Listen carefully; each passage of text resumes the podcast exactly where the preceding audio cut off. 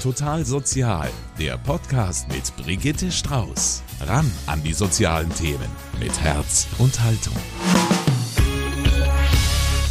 Hallo und herzlich willkommen zu einer neuen Folge von Total Sozial.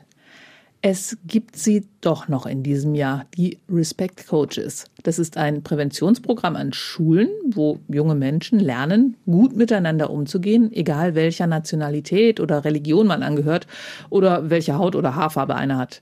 Im letzten Jahr sah es lange so aus, als ob die Förderung gestrichen würde obwohl rechtsextreme Parteien auch da schon auf dem Vormarsch waren. Jetzt gibt es eine Neuauflage mit etwas anderen Vorzeichen. Was da genau passiert ist und wie es jetzt weitergeht, darüber rede ich heute mit Tobias Aschenbrenner. Hallo erstmal. Schönen guten Morgen, schönen Tag. Sie sind einer, der die Workshops als Respect Coach oder für die Respect Coaches oder wie nennt man das eigentlich? Wer ist denn jetzt der Respect Coach? Sind Sie der Coach und, die, und trainieren die anderen? Genau, richtig. Meine Arbeitsbezeichnung ist Respect Coach als solches und arbeite im Respect Coaches Programm. Im Rahmen des Programms führe ich dann Maßnahmen durch zum Thema gesellschaftlicher Zusammenhalt, Demokratieverständnis, Demokratiekompetenz. Okay. Sie sind also der Coach und wie das genau aussieht, darüber reden wir gleich noch weiter. Und im Studio ist auch Jelis Seutemel und Sie sind die Teamleitung. Genau. Herzlich willkommen. Vielen Dank für die Einladung. Und Sie hatten wahrscheinlich letztes Jahr ein bisschen Stress, als Sie plötzlich die Nachricht bekommen haben, es gibt kein Geld mehr im nächsten Jahr. Genau. Also die sind äh, Ihnen da die Leute schon stiften gegangen? Haben Sie sich schon anderweitig beworben? Ja, es war nochmal anders. Wir hatten gerade eine Bewerbungsphase laufen. Für und, die Respect Coaches. Ähm, genau. Interner Wechsel. Der Tobias ist von Freising nach München gewechselt, frisch an eine neue Schule. Und wir hatten gerade die Stelle in Freising ausgeschrieben und Zusage bekommen, dass wir die Stelle besetzen können, Verträge unterzeichnet. Und dann kam gegen Ende Juli die Nachricht von unseren Vertreterinnen in Berlin, dass die Förderung zu bröckeln droht. Also Sie arbeiten bei Invia? Genau. Und Invia bezahlt das nicht komplett, sondern muss natürlich solche Maßnahmen irgendwie gegenfinanzieren. Da stellt man einen Haufen Anträge und in der Regel wurden die wahrscheinlich bewilligt und dann genau. plötzlich. genau.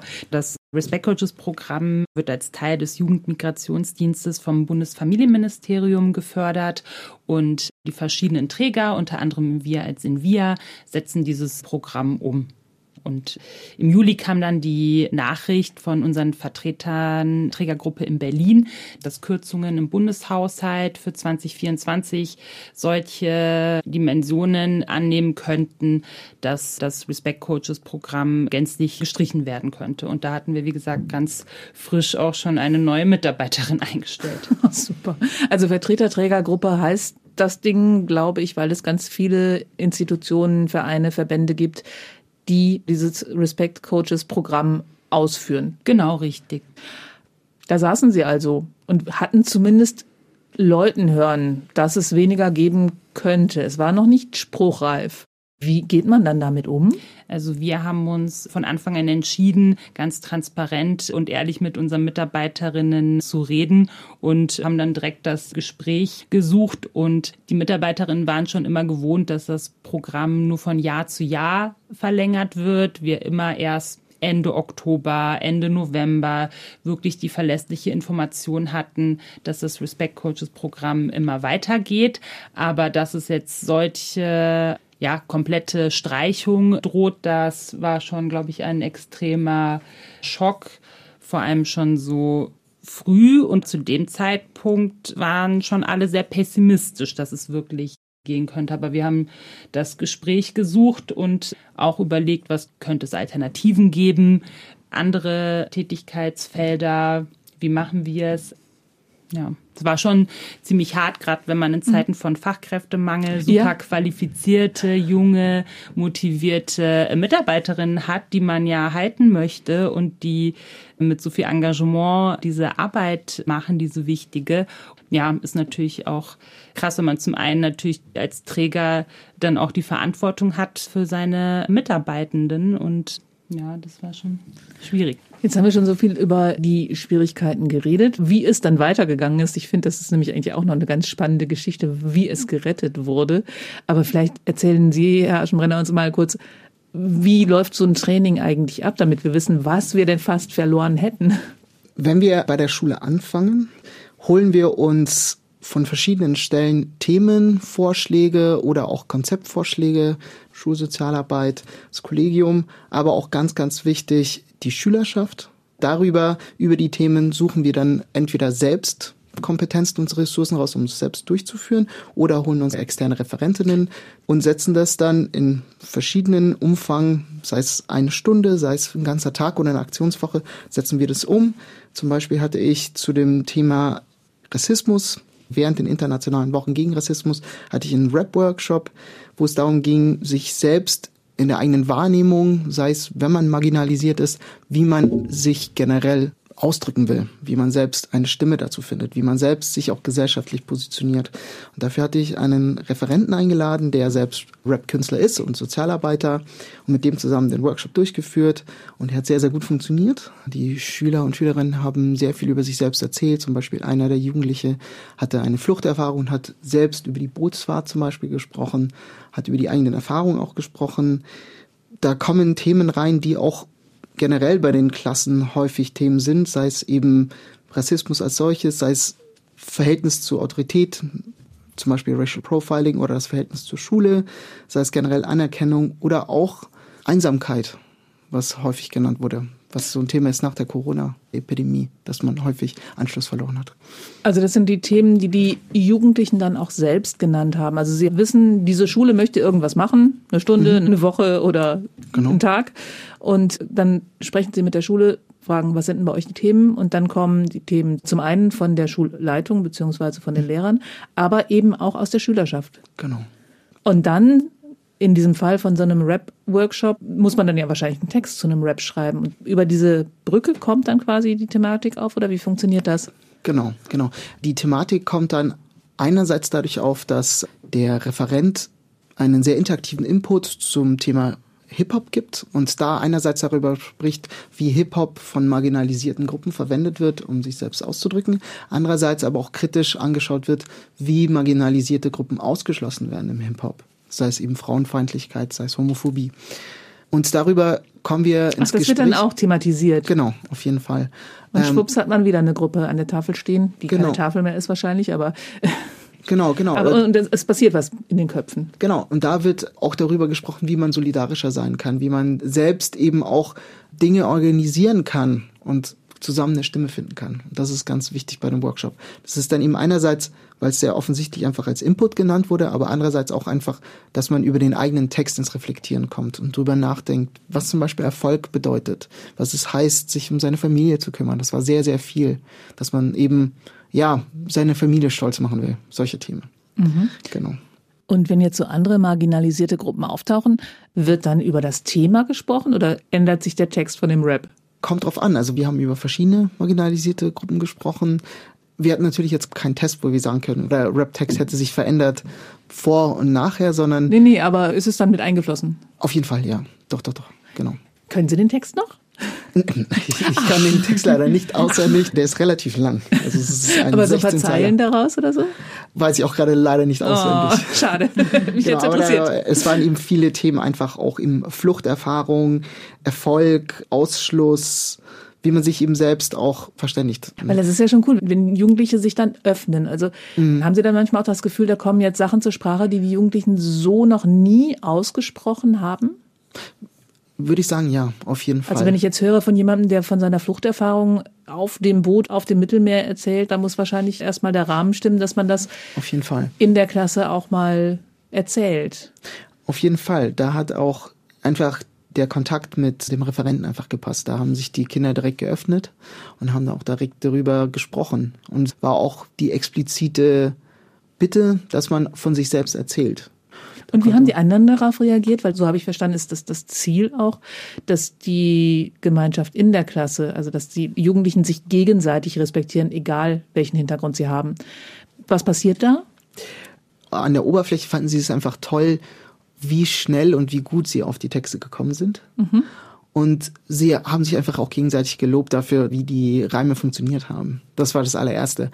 Aber implizit kommen dann natürlich auch dann auch viel, viel Sympathie mit. Also Sie haben im Prinzip Interesse an den Geschichten der anderen geweckt. Auf jeden Fall, ja. Ja, das spannend. Das heißt, man hat eine Methode, die heißt Rap und damit fangen die Jugendlichen an, miteinander zu reden. Und was mir grundsätzlich wichtig ist, finde ich, dass die Respect Coaches einfach auch nochmal so eine besondere Rolle haben, weil sie sind eben nicht Teil der Schule. Also für die Jugendlichen und für die SchülerInnen, die können sich nochmal, glaube ich, ganz anders öffnen, weil einfach eine externe Person, also der Respect Coach als externe Person dazukommt. Was ist eigentlich ursprünglich das Ziel von diesen Respect Coaches? Mhm. Ursprünglich, als es eingeführt wurde, 2018, lag der Schwerpunkt hauptsächlich auf dem Thema Radikalisierungsprävention, insbesondere im Kontext von islamistischer Radikalisierung und Extremismus. Jedoch hat sich dann im Laufe der Praxis herauskristallisiert, dass der Bedarf allgemein an Demokratiebildung überhaupt da ist, dass es jetzt nicht explizit nur darum geht, dass die einzige Gefahr ein islamistischer Extremismus ist, sondern dass es allgemein SchülerInnen in Demokratiebildung Bedarf haben und dass man da jung ansetzen muss, genau für ein gesellschaftliches Miteinander. Aschenbrenner, wie alt sind die Leute in den Kursen? Die Schülerinnen und Schüler? Welche Klasse ist das? Das ist sehr, sehr unterschiedlich. In einer Schule habe ich einen Schwerpunkt von der fünften bis zur siebten Klasse, bedeutet von zehn bis 13 Jahren. Mhm, also wirklich sehr früh ansetzen, wenn genau. die so langsam ein politisches Bewusstsein entwickeln. Genau. Und bei der anderen Schule bin ich in den zehnten und elften Klassen. Da gibt es auch nur die zehnte und die elfte Klasse. Die Wirtschaftsschule, genau, die ist genau. Ja einfach als Schule so konzipiert. genau.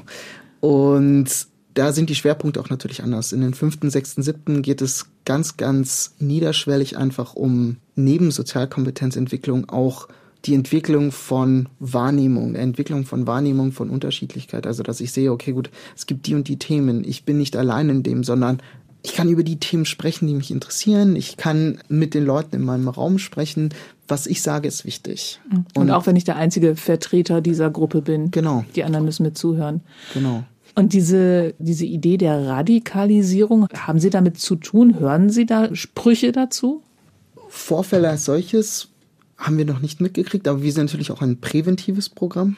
Mhm. Und unsere Aufgabe ist per se, dass wir von Anfang an universal in die Schulen reingehen, in die Klassen und die Themen niederschwellig angehen. Mhm. Aber kommen da so ich sag mal, extremistische Äußerungen, wo schon mal die Kinnlade fällt und sie sagen, da müssen wir mal jetzt mal drüber reden?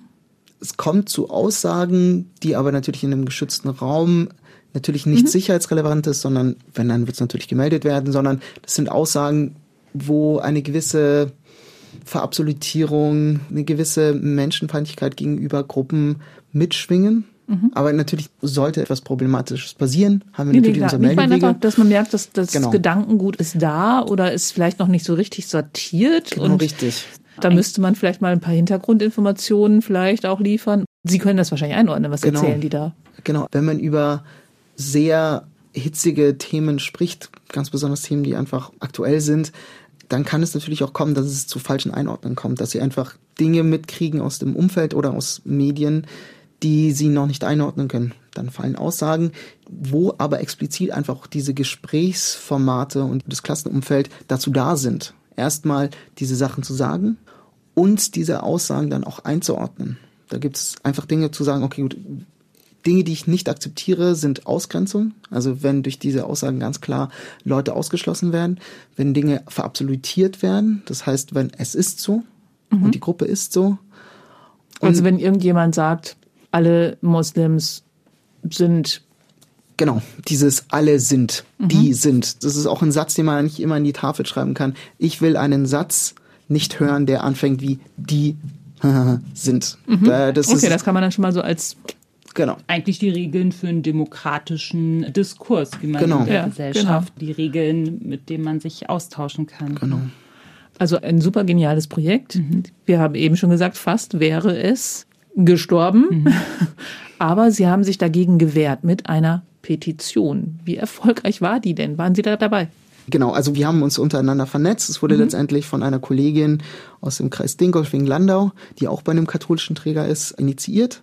Unter Absprache mit dem Arbeitskreis Respect Coaches München und Umland. Wir sind sehr, sehr gut vernetzt hier auch.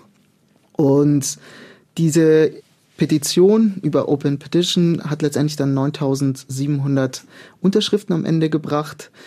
Es hat auch, glaube ich, viele Menschen bewegt, dass in so politisch brisanten Zeiten genau. mit vielen Krisen, mit Aufkommen oder Verstärkung von rechts und von Extremisten, dass in solchen Zeiten ein Demokratiebildungsprogramm gestrichen werden soll, in solch politisch bewegenden Zeiten, wo das Programm gegen jegliche Extremismus die Jugendlichen stärkt, gegen Fake News stärkt, gegen Rassismus, gegen Antisemitismus, gegen Extremismus. Und das hat viele bewegt und natürlich natürlich auch viele Wellen geschlagen, auch viele Medien waren interessiert.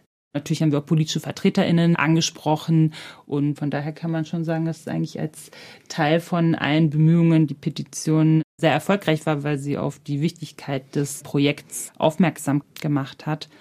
Die Petition ging, glaube ich, bis irgendwie November oder Dezember. Ich habe es irgendwann auf einem Treffen mitbekommen, dass es diese Petition gibt. Und dann wollte ich was zu dieser Petition mit Ihnen machen und dann war die aber schon beendet. Und es kam die Nachricht, es geht weiter. Ja.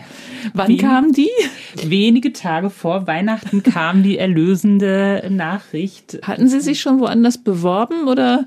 Ja. Und wenn man keinen unbefristeten Arbeitsvertrag hat, muss man einfach gucken, wie man genau, im richtig. nächsten Jahr seine Miete zahlt. Richtig. Und es hat sich dann leider durch die Haushaltslage so gelagert, dass wir erst in der zweiten Dezemberwoche. Stimmt, da war ja auch noch die Geschichte mit dem genau. Haushalt, der nicht verabschiedet werden konnte. Genau. Dadurch wussten wir dann eben erst zur zweiten Dezemberwoche, dass es weitergeführt wird. Und das ist natürlich dann ärgerlich, wenn man eigentlich zum 1. Januar wieder arbeiten will. Ja, auch für den zukünftigen Arbeitgeber, der es dann geworden wäre, weil ja. die haben ja sich auch gefreut, junge, talentierte Leute mit Berufserfahrung zu bekommen und dann musste man wahrscheinlich absagen, ne? Ja. Das heißt, Sie hatten Glück, dass er sich so entschieden hat? Definitiv. Wir hatten sehr Glück. Also beide sind natürlich super qualifizierte, engagierte und gleichzeitig sind auch beide so mit Herzblut bei dem Thema Demokratiebildung und davon gibt es nun mal leider auch nicht so viele Tätigkeitsfelder. Und aktuell ist nun aber so, dass es jetzt einmal dann nochmal jetzt für ein Jahr verlängert wurde, aber leider ist es jetzt auch nicht längerfristig verstetigt und das wäre jetzt, sage ich mal, das zukünftige Ziel natürlich oder der Wunsch, dass, wie gesagt, Demokratiebildung einfach verstetigt wird und dauerhaft bleibt, weil wenn wir Jugendliche und junge Menschen wollen, die gestärkt sind und sich an Demokratie beteiligen und nicht extremistischen Ideologien verfallen, dann muss das natürlich auch geübt werden. Demokratie ist ja nicht selbstverständlich und umso schöner wäre es natürlich, wenn die Projekte auch verstetigt werden, so dass wir auch die Fachkräfte halten können natürlich. Das so eine Regelförderung heißt das, glaube genau, ich, ne, wäre ganz ja. schick. Also Regelförderung, wenn Sie es einmal selber sagen, was ist der Programm Unterschied? Mehr. Ja, wenn es kein Programm mehr mit einer Befristung gäbe, sondern wenn wir einfach dauerhaft das in die Finanzierung übergehen würde, so dass sich das verstetigt und nicht, ja, nicht jedes Jahr ändern kann, weil natürlich auch in der Planung, wenn man immer im November erfährt, ob wir noch unsere Tätigkeit haben für unsere Mitarbeiterinnen im Januar. Und wir sind ja schließlich auch Non-Profit-Vereine und auf die Förderungen angewiesen. Also hatten Sie jetzt in der zweiten Dezemberwoche die Zusage.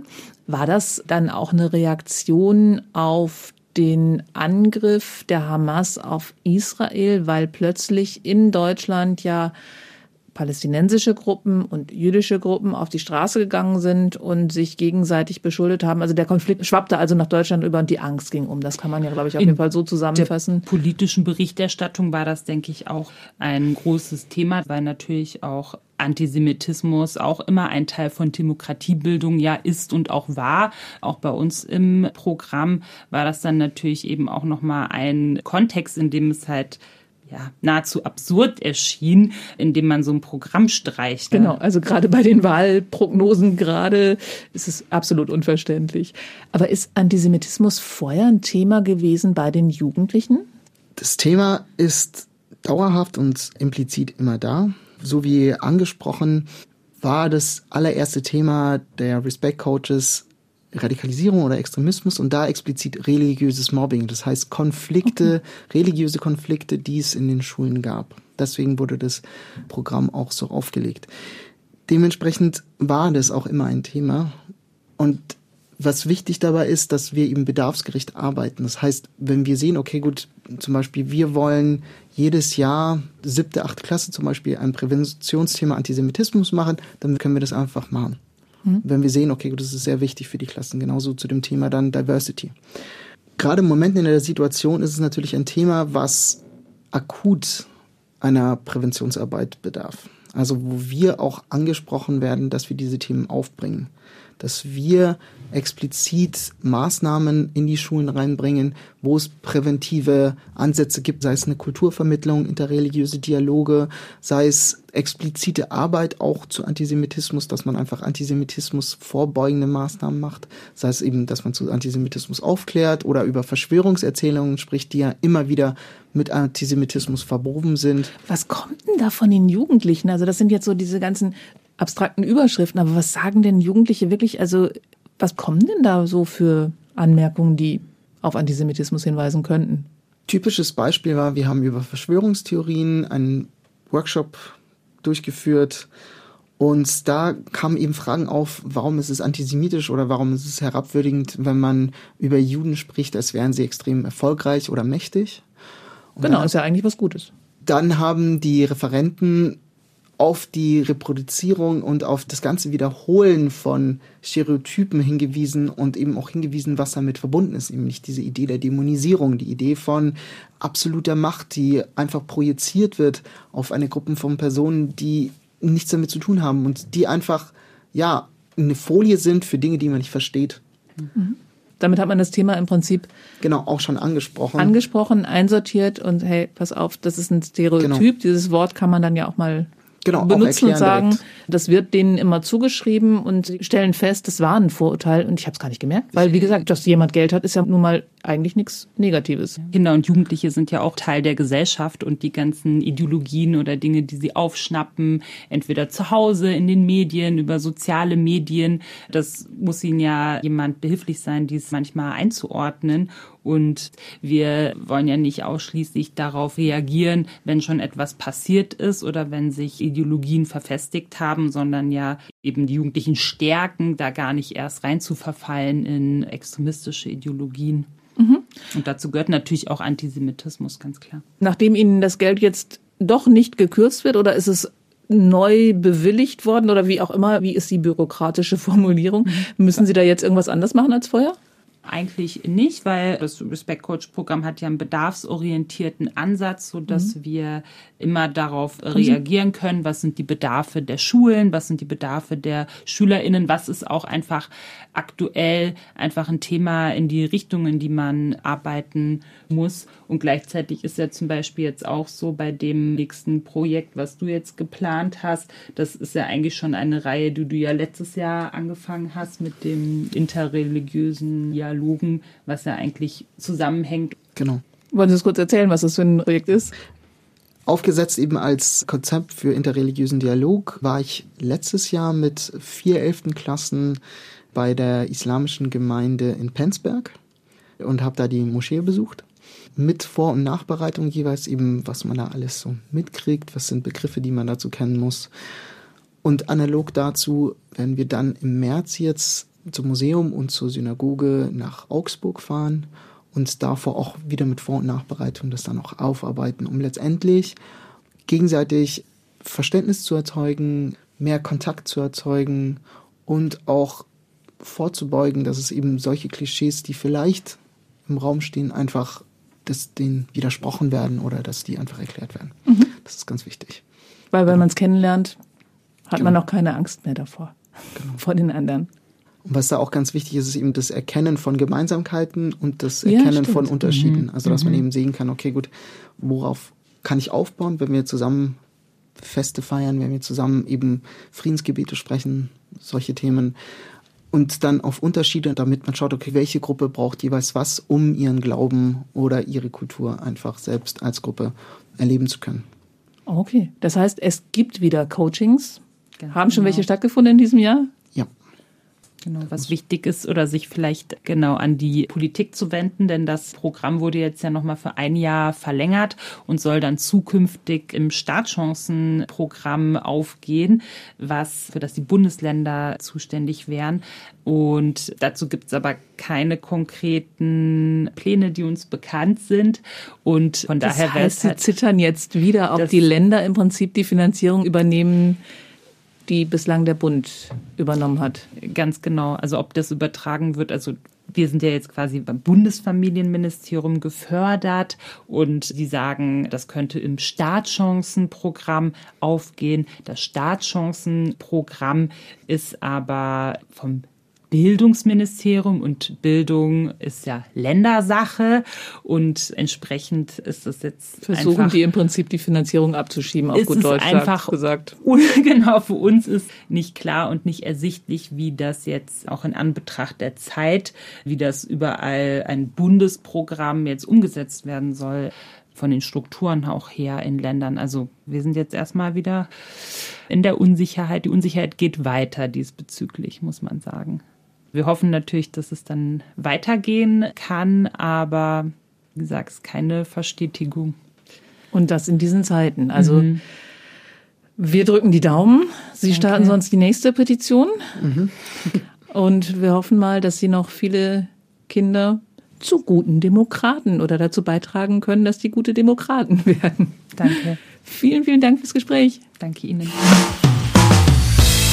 Total sozial ein Podcast vom katholischen Medienhaus St. Michaelsbund. Produziert vom MKR.